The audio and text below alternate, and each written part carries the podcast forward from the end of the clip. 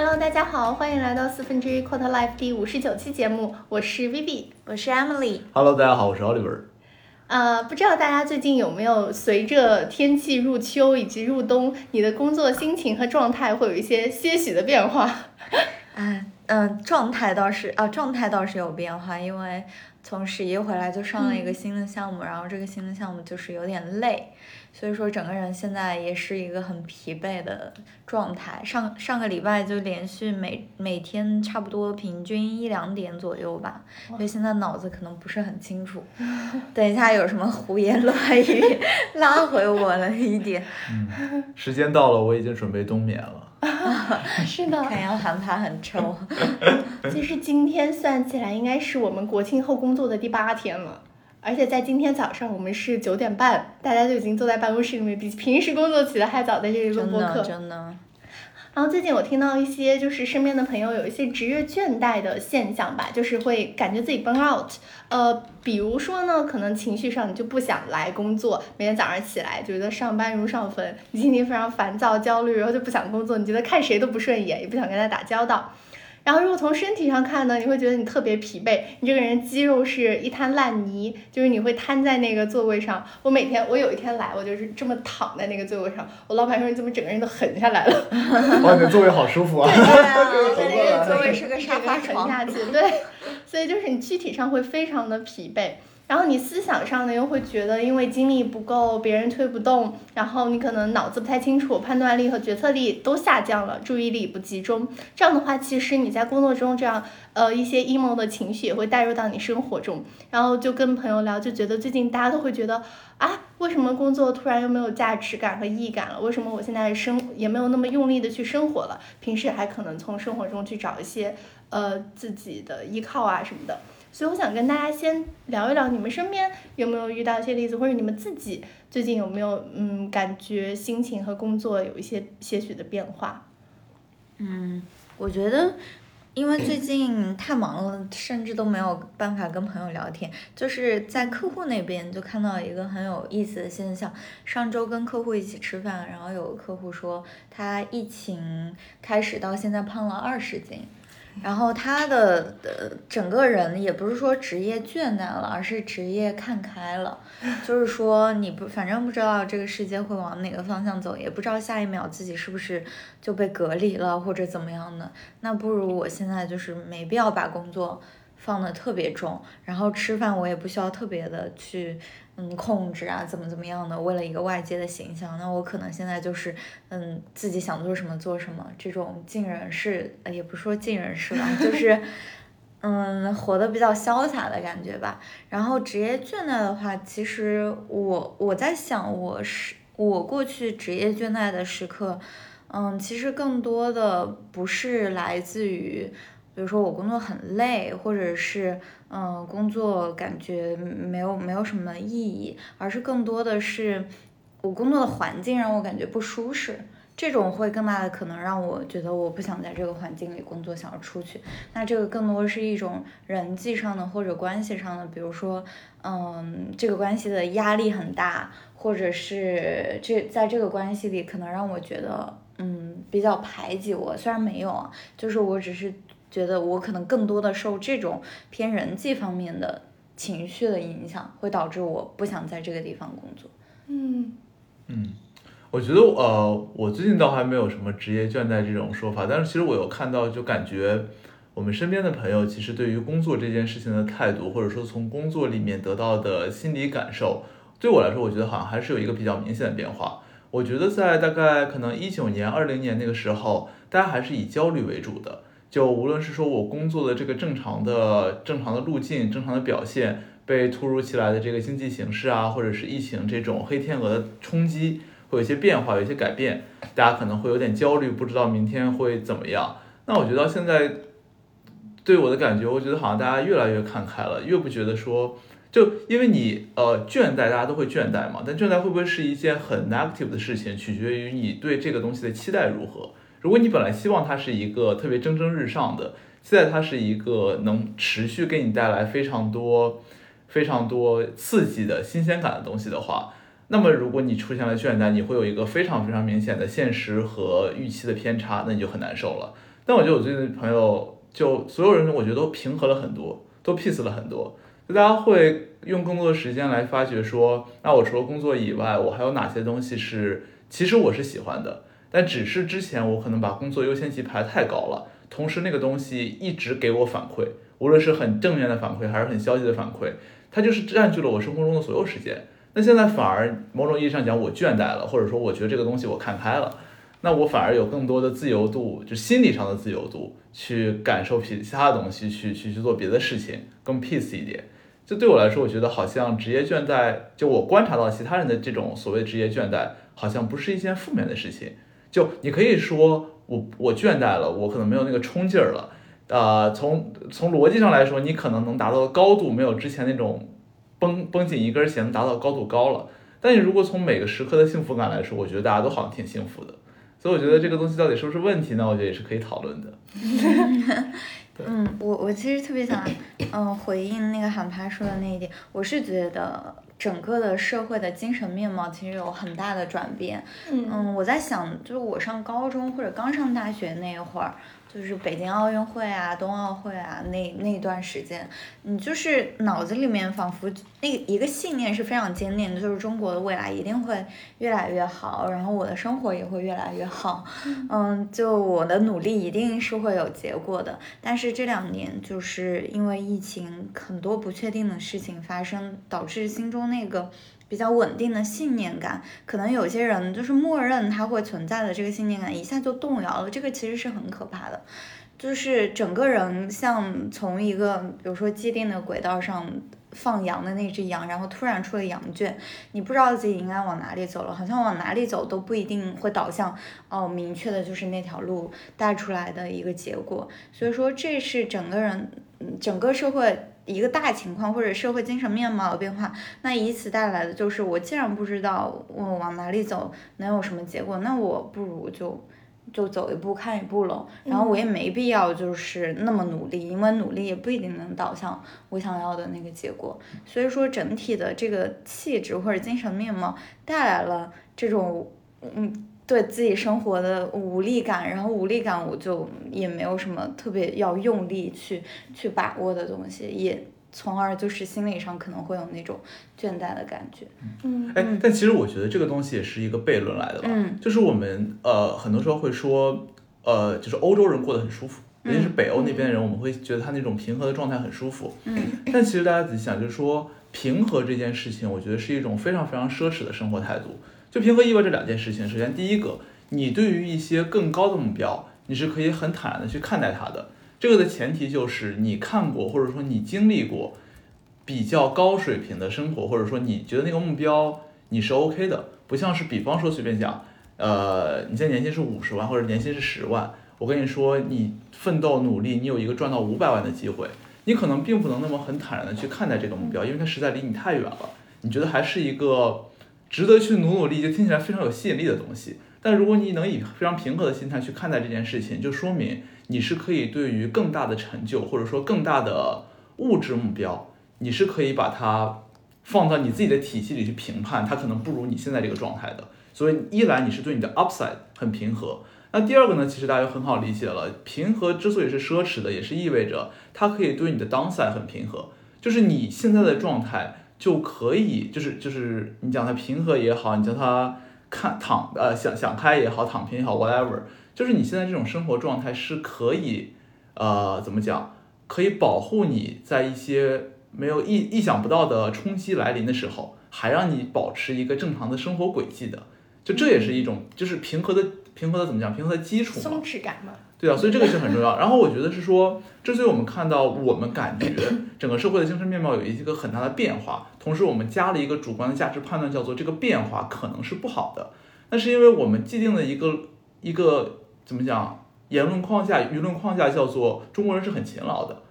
就中国，我们经过了过去三十年的改革发展，伟大的改革开放，我们蒸蒸日上，我们努力就有收获，我们这样那的。但如果这个时候你站回来问一句，这样勤奋努力打鸡血是不是对的呢？它不一定的，就可能这只是正反面，就是打鸡血和平和的生活，呃，和享受当下，呃，一个目光长远，一个享受当下，一个长期计划，一个走一步看一步。这个东西其实如果我们摆脱具体的语境来看，这个就是正反两面。但正反两面本身并不内含着积极和消极的评价，所以我觉得是说，呃，我们之所以现在觉得好像没有希望，或者说该转整整体转上了一个偏消极的这样一个，呃，一个一个氛围这样一个状态，我觉得只是因为我们太习惯之前那段生活了。那你可以想想，如果我是一个从小在北欧出生的孩子，我不觉得大家很看重明天的一场酒会，不在乎五年以后我在哪里，是一件很很那个的问题。那只是说，这这种转变，首先首先我觉得这是两件事，第一个就是这个转变到底是不是我们要不要一个价值判断去给他，是正面的呃正面的还是负面的？如果负面，你是不是要改变它？第二，我觉得更重要的是说，如果我们看到是一个趋势，叫做这个转变不可逆，或者说这个转变是自然而然一定会发生的，那这样的话，我们更合理的状态是不是说，你有没有可能去适应这种改变？就在一个，在一个急剧变化的社会环境中，你试着找到一条方式去很舒服的随波逐流，我觉得可能过过起来也挺舒服的。嗯。我觉得刚刚两位讲的都好上价值，就是已经我已经挑播客，一下到了播客的结尾。对，但是 确实是很就是很现实的问题。一部分对工作价值感，或者我们是否感觉到职业倦怠，是来源于我们自己的看法，就是你是否去看待这件事情，就是大家说的心态、躺平、松弛感。另外一块是这个东西是不是真的有意义和价值感，就是一个现实层面大家普遍认为的事情。嗯，我感觉身边人总结下来吧，就是他们对工作价值感或者产出 output 那块的方向有两个，要么你就给我很多钱，要么你就给我让我看到我的东西能被更多人看到，然后这个东西能落地，能影响到别人。嗯，就是讲到刚刚大家说环境的变化，我觉得是你看从最开始赚钱就是一些消费品什么。都都很不容易，就是很朴实的一些方法。到有了互联网之后，一些更奇奇怪怪的赚钱方法涌现出来，像什么我做这种视频网站，然后我作为创作者，我去作为主播，那赚钱就变得越来越容易。可能大家看到，咦，怎么在物质基础这块的一个权重突然就上来了？别人赚钱那么容易，那我的又没有价值感，赚的钱又没有那么多，是不是就肉眼可见没有办法在十年达到五百万的那个？呃，能力，然后就导致我可能陷入了一种虚无，所以我在想说，嗯，越来越多人可能说，现在我通过我肉眼可见的，我每年涨薪百分之十，呃，在这样一个 piece 下，我可能看不到一个特别大的价值感提升的机会，那我是不是可以放弃现在的一个工作环境去裸辞，去做我真正喜欢做的事情呢？嗯，一个我观察到的例子就是。呃，身边真的有那种很有决断性的朋友，就是说我要我是一个很爱摄影的人，那我觉得现在我我最近只是做中后台的工作，我肯定看不到希望了，那我就不如去闯一把，去作为一个呃摄影摄影师，我每天去看片、拍片和修图，那这样的话至少做的是我自己喜欢的事情，然后我一个月接一单两三千块钱，已经能够确保我的基本生活了。其实大家怎么就就想跟大家探讨一下，嗯，就在这样的一个情情况下，你们会。怎么去看待像裸辞的这样一个现象？嗯，裸辞去追求自己喜欢的东西。嗯，我其实有个观点是，我觉得这个社会上，嗯，很大部分的人他都是没有一个所谓的真正自己想做的事情的。就是为什么这么说？其实大部分如果把你的工作很自然的或者很生理意义上的切成啊，我的工作的时间跟我生活的时间，那很多人他的工作就是占据了他人生每一天二十四小时中绝大多数的一部分，然后这个就是他嗯填充他的时间或者他人生意义的一个重要的东西，他可能没有一个所谓我们说的理想或者热爱。因此也就不存在后面呢，我有多么强的驱动力，为了这个理想和热爱去放弃这个东西。就是我是觉得，首先这是大部分的现状，另外一部分，如果我们看小部分那些真的有那个理想，所谓的理想，就或者我一定要想做事情的人，那我觉得不管他通过什么样的方式，他最终。总会有一天会走到他理想的途径的。他可能一开始走歪了，比如说父母给他安排的工作或者怎么样的，那他总归是。呃，可能是稍微绕了点弯路，不管是裸辞还是后面真的就是找到一份热爱的工作去辞掉，那我觉得他总归是要走到那个方向，因为人的这个嗯热爱的力量，我觉得是很强大的。就像我们特别，我我其实自己是属于上一波人的，他们讲我没有一个所谓的嗯我喜欢摄影啊，或者我喜欢什么什么的，我没有的。如果举一个生活上的例子，就是我特别某一天晚上，我特别想吃一个东西，那我总归是各种方法，我叫跑腿也好，或者怎么样也好，我真的就是这一天我吃不到，我也要这一个礼拜我要把它吃到，就是这个这个自驱力是很强的，所以我感觉，嗯，裸辞对我来说永远都不是一个最最上上的选项，就是。哎，我好像 有点乱，对，因为首先你如果真的热爱一个东西，你最终会走到它的，不一定要走到裸辞的这个路径。就是另外裸辞，你总归在裸辞之外有很多其他的选项可以选，就比如说你跟这个呃老板去沟通，或者说你先就是骑驴找马嘛，再去找工作。就我始终不认为裸辞是一个特别好的选项，尤其在这个大的环境之下找工作还挺困难的。嗯，对，这是我的想法。嗯，我觉得裸辞这个词对我来说，就什么时候你会有裸辞？我觉得只有两种情况。第一种是说你现在这个环境真的做到你你完全做不下去了，就是你你再做我真的抑郁，是生理上的抑郁，就是是那种能开病假单的抑郁，就这是一种情况。另一种是说，就像刚刚说的，我可能觉得我有一个很热爱的东西，我有一个很很很大的兴趣爱好，那我觉得我现在这个工作呢，完全跟我的兴趣爱好，完全跟我的个人脾性。不相符，那我可能想裸辞以后，一则是自己自自己的去做一些东西，或者是找到一个更能符合我个人特性的、更能满足我兴趣爱好这样一个工作。那我觉得这两个是有必要分开讨论的。就坦白讲，你如果两年以前问我这个问题，说工作因为很不爽，你要不要裸辞？我可能觉得说工作嘛，在哪里都是一样的，你不要裸辞。但我最近确实见到一些朋友，真的在工作就因为因为工作产生了一些生理上的不适。焦虑、抑郁是被诊断的那种，就是就是是很严重的那种情况。我觉得但凡出现这种情况，那你想都不要想，甭管你有没有下家，甭管你怎么样，我觉得就是裸辞，没关系的。你相信就是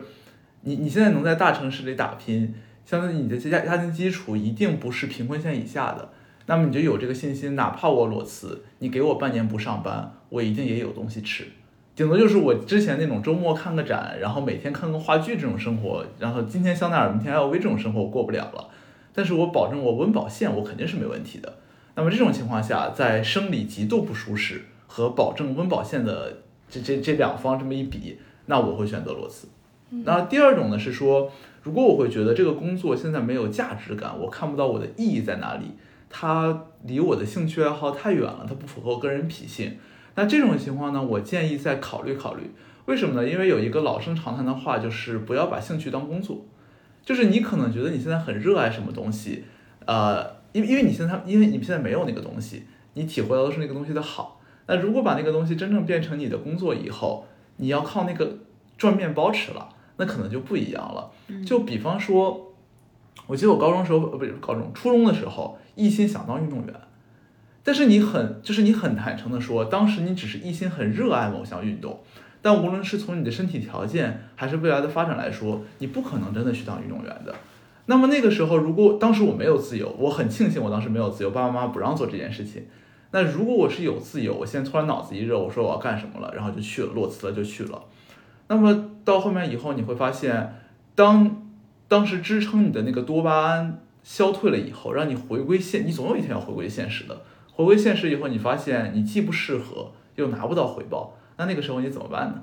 就大家有的时候会特别高，就就就歌词里讲嘛，你得不到的永远在骚动。你现在没有把你的工，把你的兴趣爱好当工作，你觉得好像那种状态是一个特别美好的状态。我每天就是旅行拍 vlog，我每天就是试睡酒店，我每天就是当个博主试试美丽的衣服，我就可以赚钱，好像这么开心的不得了。那其实不可能是这个样子的。就大家都知道这个东西有个叫市场经济嘛。就如果有一个东西全方位的好，那它一定会被所有人趋之若鹜，进而稀释它的价值感，变卷起来，卷的就是不好了。这一定是这个样子，它不会存在说有个东西它一定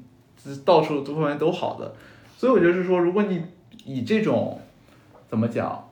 我没有尝试过，但我想象中生活应该是那样子。为了这个乌托邦去裸辞的话，我觉得风险稍微有点大。但是你说可不可以呢？我觉得也可以。大不了不撞南墙不回头，你裸辞了以后发现不 OK，再找工作嘛。嗯，对，我觉得就是说，就是还是要还是要理性一点。但这个我觉得是后面更大的一个引申的问题是说，之所以你想要裸辞，或者说你在觉得在裸辞在工作中没有价值感和意义感，取决于你对所谓工作这件事情的期待值到底是什么。你是真的期待说我通过这个工作能做出来一份巨大的事业，能得到一个非常非常大的心理满足，还是说我是做了一些动作，得到了我做这些动作所应有的回报？That's all。那这个东西给了我更好的基础，给了我更好物质基础啊，或者是人际网络啊各方面东西。让我凭着这个东西去做一些我真正更有满足感、更有意义感的事情，我觉得这个是要想清楚的。就最怕的是呢，你做工作对你来说，坦白讲，你就是把它当做一份工作，但是你在质疑说这个工作对我来说没有意义感、没有价值感，那怎么哪儿都是你呢？对吧？我觉得这个东西是要想清楚的。如果我觉得，如果你对这个所谓工作这件事情的期待值设定好了的话，哦，我觉得你是很好去判断这个工作到底值不值得做，要不要裸辞的。对，我觉得是这个是比较重要的。但但我但我确实承认，就是什么都想要是所有人都会有的问题。嗯，对。是的，所以我也没有想过裸辞，因为我我我 确实跟韩妈说的一样，我在想我裸辞了能去干嘛，然后我就想了好多种方法，比如说我想去当女团，但我又受不了那种每天跳很很久的舞很累，而且我觉得我很就是我很躺平，有时候跳一下我手就不想那个伸直。然后我又想说，我要不要像美丽姐一样去做博主呢？然后我现在真的发现，你自己做博主和你帮别人做博主，以及你去想选题，这其实里面有很多玄学的成分在，你并不能确定说别人火的东西你就能火。然后当你发现这个东西并不朝着你预期的方向去走的时候，你就会有一种更加的无力感。所以我我我发现这样的话，呃，裸辞对我来说完全不现实，所以我就没有考虑过。嗯。但是这些可能是咱们的一些呃讨论和想法。然后我有看到在二零二零年，其实有机构做过一份关于职场人裸辞的现状报告，我给大家分享一些有趣的数据，然后我们可以展开讨论。嗯，第一个就是裸辞，大家可能有三大原因，大家也都基本提到了，就是不开心、工资低很没盼头。嗯。嗯，那。对裸辞的这个想法呢，其实十位职场人里面就有八位想裸辞，有百分之十六可能是每天都想，有百分之三是每周都想，百分之十是每个月都想，然后百分之四十八左右可能是偶尔有几次，然后百分之二十一是从没想过。对，其实这个我觉得大部分和我的预期相符，但是每天都想的人竟然有百分之十六。对，我觉得这个。我好想知道这些人就就具体的分布在哪些行业。对的。什么年龄段？是啊，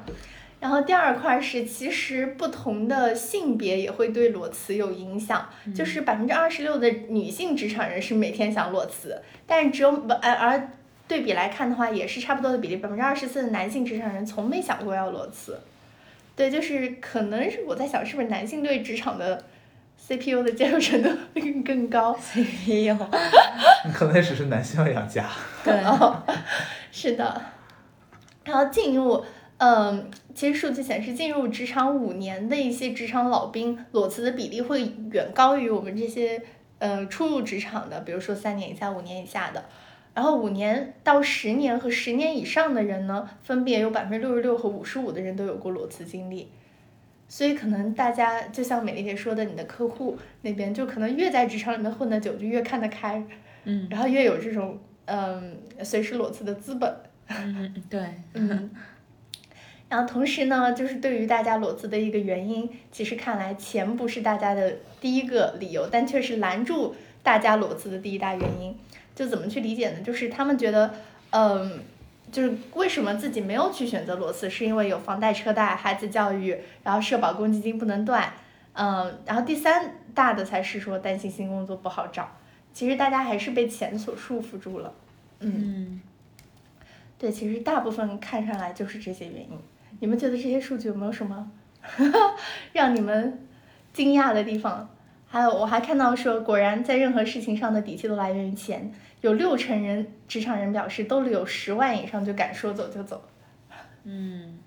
哎，其实我在你刚刚在说的时候，我在想，我应该属于上面那个部分里面的哪哪一个部分？嗯。然后坦白讲，我可能属于介于那个偶尔有几次跟从来没想过，因为我可能回忆不出来我有什么裸辞的念头。然后我就在想，为什么我从来没有过，或者非常少的有过裸辞的念头？可能一方面确实因为像你说的，就我现在还没有足够多的底气去说走就走，嗯，因为我知道我对生活的这个需求，跟我现在所积累的财富是我 满足不了我那个需求的，所以说我现在被确实像这个说被这个拉着走。然后另外一个可能是我现在对现在的工作，呃，我整体来说认为它是能够满足我的期待，并且实现我的价值的。所以说这也是为什么我可以去忍受它的一些不好的方面，比如说。加班时间长或者工作强度比较大，然后我然后我就在进一步想这个工作到底给我带来的价值感是什么？就是可能很多有有些人说咨询嗯不落地呀，解决的不是那个真正的问题。或者怎么样？那我我认为这个价值感，一方面是在于你确实帮他解决了一定的问题，不管是落地的问题，还是说他就是想借你的嘴说一些问题。然后另外一个是我更多的喜欢的一个词就是质性的成就。就之前我也跟我的老板聊过，就是说你是怎么样一直在咨询行业一直做一直做，就是你那个成就感或者那个满足感来自于哪儿？他当时说这个满足感可以来自于两种，一种就是。Impact 多一点就是结果多一点的成就，另一种是我自己的满足感的成就。就比如说我从这个呃案例中或者这份工作中感觉到有所成长，不管这个成长是我获得了一个新的知识，还是我获得了一项新的技能，我觉得不这个不同的人会有偏向的。会会有这种价值感来源的偏向的，然后他说他其实更多的就来自于，哎，我接触到一个新的话题，接触到一个新的公司，接触到一个新的行业，我又学了一些新的知识，这个让我觉得哦，还蛮不错的，有成长有挑战。那有些人可能就更多的偏向另一边，就觉得哦，那这个东西我不 care 这些，我只看我做的东西有没有结果。所以这个还是。蛮有意思，所以综合上面说的，一方面我是觉得有成就，另一方面他确实我还没有到达那个 能够有一个 fuck you money 的那个程度，所以我还是在现阶段比较少有裸辞的想法。我觉得刚刚有一个数据还蛮有意思的，就是随着工作年限的上升，其实真正执行裸辞的比例反而更高了。就我觉得这个东西是是，我觉得是很值得玩味的。就你既可以说，就是比方说工作十年的那种职场菜老鸟，他已经看透了工作的本质，到哪里吃 X 都是一样的吃，那我就是无所谓裸辞去另一家，这这是一种解读方式嘛？那另一种是像玉刚说的，就我们可能有一些，就你工作十年以后，你已经有了更多的积累，无论是你经验上的积累、资源上、人脉上各方面的东西，那你更有底气说，我现在裸就此处不留爷，自有留爷处。我觉得这两种都是。都是有可能的解读的方式，所以很好，那个那个报告没有写出来说，就是这个这个现这个这个现象背后的原因是什么？我觉得，呃，就是如果可以可以挖一挖，还是挺好玩的。而且是真的裸辞还是三十五岁危机呢？就不知不知道。对，但我觉得那个是好玩的话题，就是说，就我的感觉，我好像觉得裸辞这个东西更像是一个年轻人一直挂在嘴边在讨论的东西，但是没想到是工作那么久的人，他更会。更会真正执行裸辞这件事情，我觉得这个还是就如果如果有裸辞想法的人听到这个话的话，我觉得我们可以再想一想，为什么可能就它其实是两个图嘛，就一个叉应该是说有裸辞想法的人，那么我们把年龄段、把把经历去比一比，后面就是真正做了 action 的人，我们比一比，是不是有两个？就是他是他是他是他是硬呃对对，他是他是反过来的，就年轻人很多很多想，但不做。上面的人呢，可能想就做了，或者是其实没有想，就一个 moment 就让他那个什么了。我觉得如果看到这个的话，还蛮有意思。就是说，那我们这么多想但没做，是不是大家打个鼓？就是你有那么多的 peers 曾经想过这个问题，但都没有做，总归是有各种考量的。那你再想一想，你是不是要做那个少数人？嗯啊，对我我是觉得，嗯，在。整个网络语境里面肯定是年轻人稍微多一点，然后很多词我是觉得都是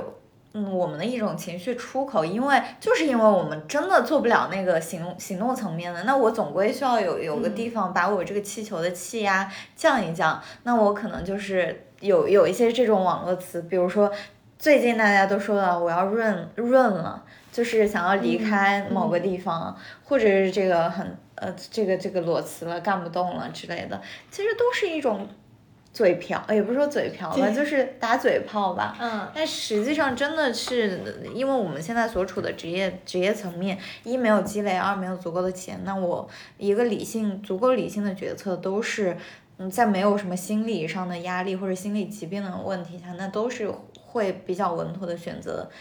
嗯，不是裸辞的这个方案。嗯，对，嗯但其实我觉得就是说，刚刚那个那个那个报告里面也讲，就是呃，钱是很重要的因素嘛。那钱其实它它那个角度更多不是说我真的能赚多少钱，而是说我的那个钱需要负担我现在的生活状态，嗯呃，什么房贷、车贷、小朋友的教育啊，这什么兴趣爱好，这有的没的。但其实，呃，我的一个观点就是说，呃，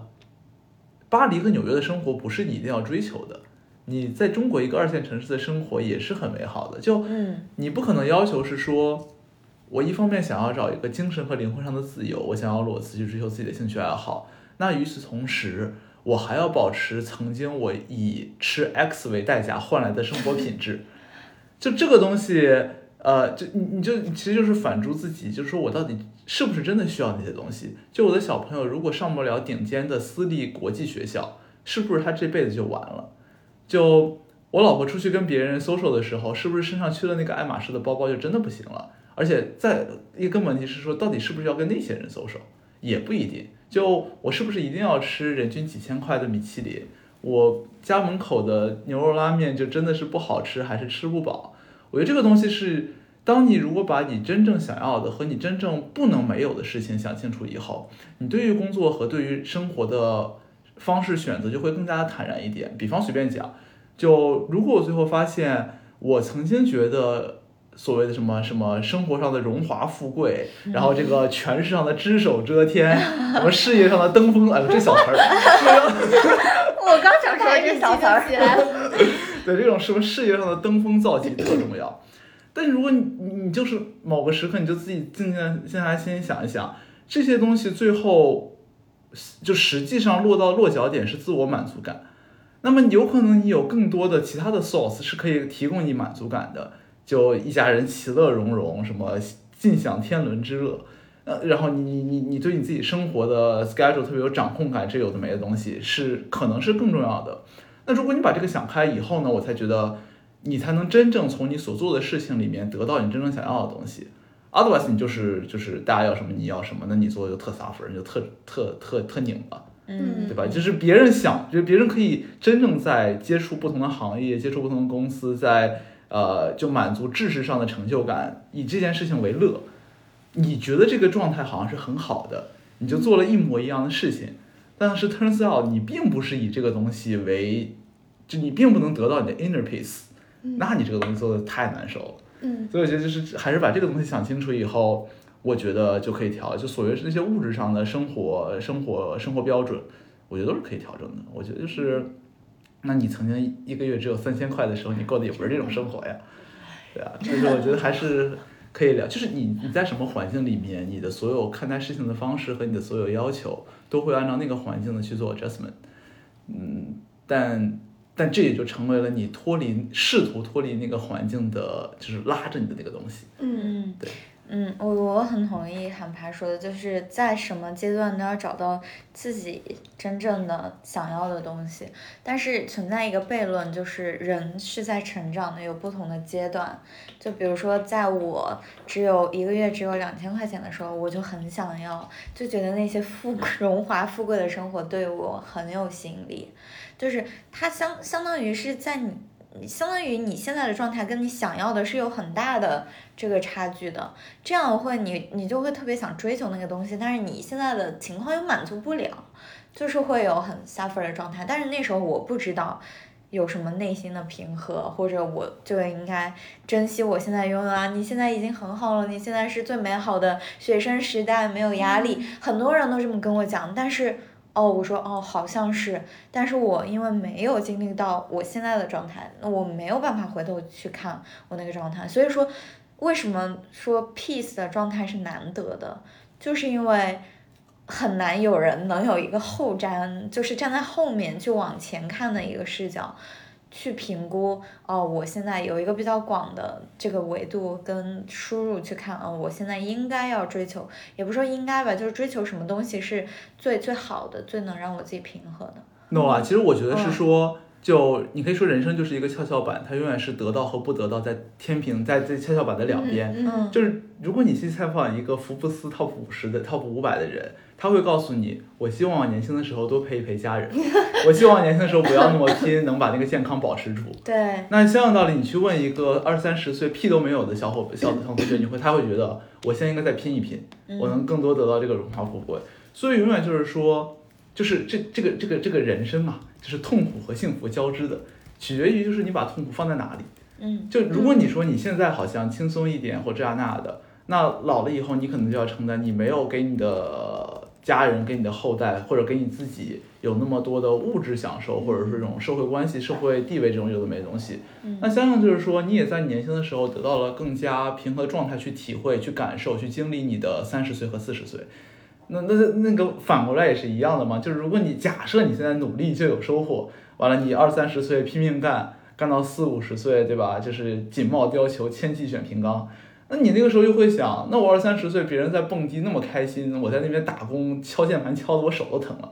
你又会觉得当时你有没有必要做这件事情？你看着隔壁老王带孙子也挺开心的，他也啥都没有。你可以让你的小朋友坐着保姆车去上国际学校，隔壁老王就是把自己的孙子孙女放到自己车座后座，但他们很幸福。你当时又在又在质问自己，我过去的三十年是不是做错了？啊，这个东西你太难受了。所以我觉得就是说，你你你很难很难很难实现说，我有我有一个怎么讲至上的真理，是可以保证我在每个阶段都能实现 peace，每个阶段往回看往前看都不会后悔的一个选择。我觉得没有这种东西的。嗯，而且人生要是都是很 peace，你就是一条线，你没有那种起起伏伏、波波澜澜，然后你也会陷入人生的自我怀疑。对。对，刚刚大家讲的都好触动我，因为我就是那种，我就是前两天才复盘了，为什么我原来三千块钱都能过得很开心？我出去吃一碗五十块钱的面，我都开心的不行，就在大学路上，我就怀念那种。呃，很纯真的快乐，然后现在你的开心就好难被满足。比如说，我随手就，比如说三千块钱买个什么围巾，或者买一个那种 VR 的眼镜，我觉得这个带给我的快乐它太短暂了。然后包括我对钱的那种意识和对呃物质和对一些想要的那种，嗯，就是你说的那种呃想要的那种，就是也不是荣华富贵吧，就那种生活自如的那种心态，好像就是越发的追求，你越发会得不到，嗯。就会陷入一种我是不是被现在工资绑着，导致我一定要维持在现在的生活状态，而不能迫使自己去做一些改变的这种情况。所以就讨论说，生活中哪些是我可以砍掉的，然后我需要保持多低的一个生活标准，才能够在不砍现在基本的一些生活条件，像什么房子这些肯定不能再砍标准了。就这些条件满足的情况下，我哪些是真的能维持我正常生活，不让我去追求那种荣华富贵的？对啊，不是，我觉得就是就是这个这个人生活啊，不快乐的来源就是两句话，一个叫做得不到永远在骚动，你不停的往前看，你得不到所以特想要；第二个叫得到了我不想失去。嗯。那这个就变成了，就是我们我们听过那个什么寓言故事，就是也不是寓言故事，就生活经验，就是呃是是马还是驴我不记得了，就是大家让它走路的时候，会把它周边的事情都挡住，它不能回头看，也不能往两边看，它只能向前看。那你想想，就是如果你给定的那两个痛苦的来源，就是得到的，就是你身后的路，你不想失去，所以你不会后退，你也不会转向，然后得不到的你又在骚动，就永远又看到前面，那你就是那个马和驴子，你不停的在往前走，你没有别的选项。所以你说你真的有什么自由吗？你一点都没有的。那那我觉得就是最幸福的人是出是是是无上尊者，是出家看开那些人，他把这两个不幸福的来源都没了，他真正享受现在。我也不在乎说我现在有的东西是我过去经历所得到的，我也不在乎说我现在跟未来相比还那个 gap 在哪里，我什么都不管，我就是享受现在，享受这个 moment，享受这个本我。哦，这个人就是两大痛苦来源都没了，那他基本就可以去什么这个这个这个这个，基本可以出家了。基本可以，基本可以出家。那还有就是说，这个东西大多数人达不到嘛。那么两个痛苦的来源，你总归要舍掉一个。Either 是说我特别 ambitious，我特别有冲劲儿，我不在乎我过去做过什么，我眼睛永远看到那个北极星，那个圣杯是我想要去追求的东西。那这种就是我们现在看到的生活中有各种强人，各种 enjoy 你这这个这个这个这个看起来很 suffer 的生活，但呢给他们成就感。要么就是说呢，我们不要，就是我们适当的调整自己的预期，不要太目光长远，我们试图享受一下我现在已经得到的东西，就是把你的每一天变成对于你过去生活和过去成就的一个庆典，或者说一个庆功宴。那这个东西你就更能享受过去的荣光和现在的就所有的东西。嗯那我觉得你随便破除一个，我觉得都会开心的。就是你人活一辈子，总归是为了开心嘛。你并不是真的为了爬上那个福布斯的榜，那个东西，哎 身外之物，身外之物。是的，我我其实有个特别实操的建议，因为所有的那些 suffer 什么得不到的、不想失去的，我都有。嗯，但是我也知道这种状态不舒服、不好，嗯然后我就在想，怎么样有没有能够真的落地的解决方案？然后我后来发现有一个方法对我很有用，就是你会把你的人生当成一场体验，就是你是一个游客。你就就就是苍兰诀，大家看不懂，就是你下凡来下凡来历劫，这是你的一辈子，然后你就是某些时间点要经历一些事情。然后这样的话，你就会觉得，比如说我在我的学生时代，我觉得每天在想，哦，我什么时候才能过上那种有有包包，然后嗯，就是类似于我现在做的那样这种咨询、出入什么写字楼、高级白领的生活。嗯，怎么没有？我每天就每个月就只有两千块钱吃食堂的麻辣香锅。对，然后那时候哦，麻辣香锅还是好吃的。好吃的，对，好吃的。然后，呃，但呃，后面我就想，其实这段时间就是你现在所过的每一天或者每个阶段过了就没有了，你以后再也不可能回到那个阶段，就是你现在。你再也不可能有那种每个月两千块，然后身边有一群朋友住大学寝室吃麻辣香锅的日子了，再也不会有了。这样的话，你就会变得特别珍惜你现在有的每一天。就比如说，我现在在职业的初期，每天就是老牛拉磨一样，就是生产那些 PPT。我们老板说，你你今天呃老呃呃，我们老板说我十二点半的时候就说，Emily 啊，你能再下下两个蛋吗？我们不叫下蛋，叫花配，就是再画两页吗？我说可以，那再下老两页母鸡一对，老母鸡一样，每天 吃的是谷物，下的是蛋。对，但是你回想以后，比如说五年之后，你也不会有现在你这么跟一群 team 的人一起那么亲密的工作，然后去下蛋的时候了。对，所以你这样的话，你就会觉得哦，我在真的在体验，就就嗯真的在享受我这个阶段应该有的好的、不好的，所有的情绪，所有的 焦虑或者所有的倦怠。嗯，就这样的话，会整个人就会变得平和很多。嗯嗯是的，我觉得我们如果稍回稍微拉回来一点，还讲工作那件事情。嗯，其实我觉得工作和结婚很像啊，就是说你你你在就就也不要结婚，就是情感关系上面，你一开始会有热恋期，或者呃最最一开始叫做就是求而不得，还在这个追求期，就是我们海投 offer。然后海投简、海投简、海投简历，然后然后再看一些工作机会的时候，那个时候因为你没得到，那个人就是你手上的珍珠，你总觉得他是最好的。那热恋期的时候，你刚 offer 入职，然后你可能换了一个新的工作环境，你觉得哦，好像就是我当年想想梦想的、想要做的那些事情。比方说你你刚做咨询的时候，你觉得哇，我我一开始就可以跟 C level 的人打交道，一开始就是跟那种工作十年、十五年的人在讨论一些看起来好像很宏大的问题，什么渠道战略、品牌战略这种屁话。然后上来我就是去跟那些很资深的专家打 call，跟他们聊一些这种有的没的东西，然后一上来就是关注最重要的问题，你觉得哦，这个就是我要的东西，这就是我曾经想象过我这份工作能给我的东西，这是你的热恋期。那么到最后呢，你总归会有一个平台期，或者是有一个所谓倦怠期，你觉得，OK，曾经那些我觉得很好的东西它还在，但我习惯了；曾经那些我没有想到的不好的东西，它逐渐涌现了。哦哟，那我难受死了，就是往把我往下拉拉拉拉拉。那到后面呢，再到倦怠期或者什么时候，甚至你结婚了以后，你会觉得不行，搞不定了，我要不要裸辞？对吧？你哎，虽然等一下，虽然很怕刚刚举的全部是工作的例子，我就脑子海中浮现那对个小恋爱的例子小公主的画面。哦，原来是一开始很怕追求的，然后后面热恋期出现了，后面出现了一些问题。完了害怕开始紧张。没有，然后我最后发现了，工作就是我的归宿。好想真的，是的，好想再深挖一下这个话题。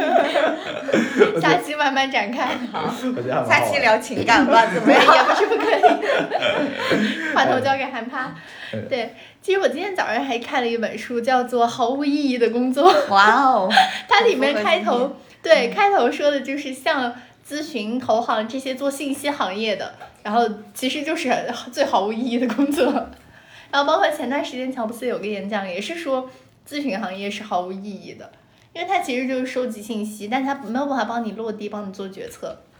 所以这是外界人对咨询的一个看法，但是在咨询局中局内的人呢，可能也是像刚刚两位讲到的，我们刚开始觉得自己啊，我进入到了这个呃高级白领、高级打工人，开始下蛋的生活，觉得好好高好高大上。但是进入倦怠期以后，就发现每天都在画 PPT，都在写 Excel，是不是真的有价值？就开始反思和思考，然后再到裸辞。然后我就看到有一位现在哎加儿化音了，还加错了。对，现在还在做这种高级打工人的一位小朋友，他说：“嗯，我现在是如何让我的每天的工作麻痹自己变得开心的呢？当我要画一个新的 model 的时候，我就想到，哇，哦我又可以做一个新的 Excel 了。它可会变成它的最终结果是变成老板和客户的电脑中的一堆垃圾。但是我在做它的过程中，我可以锻炼我的 Excel 快捷键，然后我可以去寻尝试找到一些错误，我可以把它变得更美化，我可以看到不同呃不同数字它之间的逻辑，就是开始麻痹自己，就从这，些小的成就感。”对就，找到一些及时的成就，嗯，这也是一种更加落地和接地气的嗯。麻痹自己的方式吧。嗯，我觉我觉得坦白讲是这样的，如果你在这个工作，我们讲咨询好了，如果你真的发自内心的觉得它不落地，它没价值，它就是为了搞而搞，嗯，我觉得这个工作你做不长的，你很难受的。你做二十年你也很难，你二十年以后跟别人开会的时候，你一面要就是特别 confident 说我们这个东西价值在一二三四五，同时你心里打鼓狗屁，你这个做做不下去的。我觉得，所以就是说，为什么有人说咨询你要么做两三年就走掉，因为你、嗯你你想追求你自己觉得有价值的东西，要么就会做一辈子，因为你 OK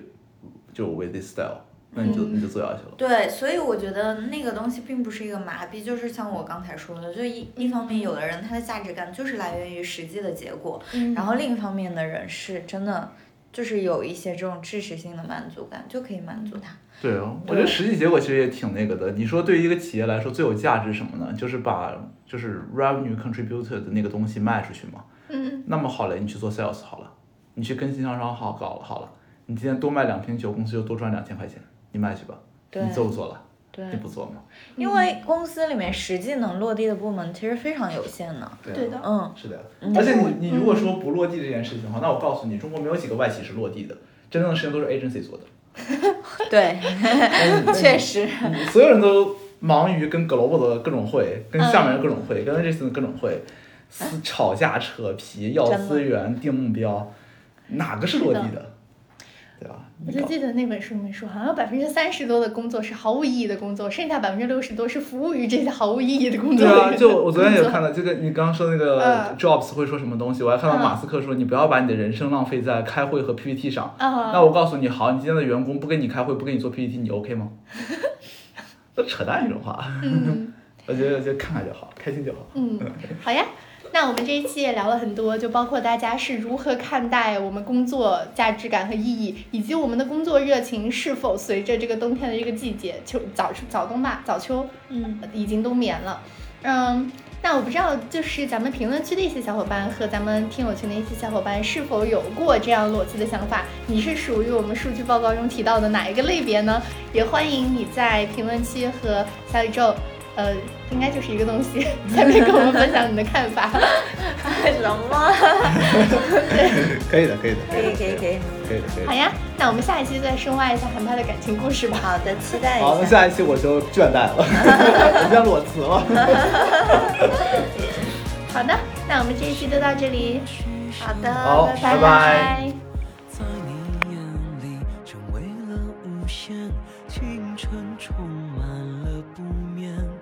是为了追寻更多的明天。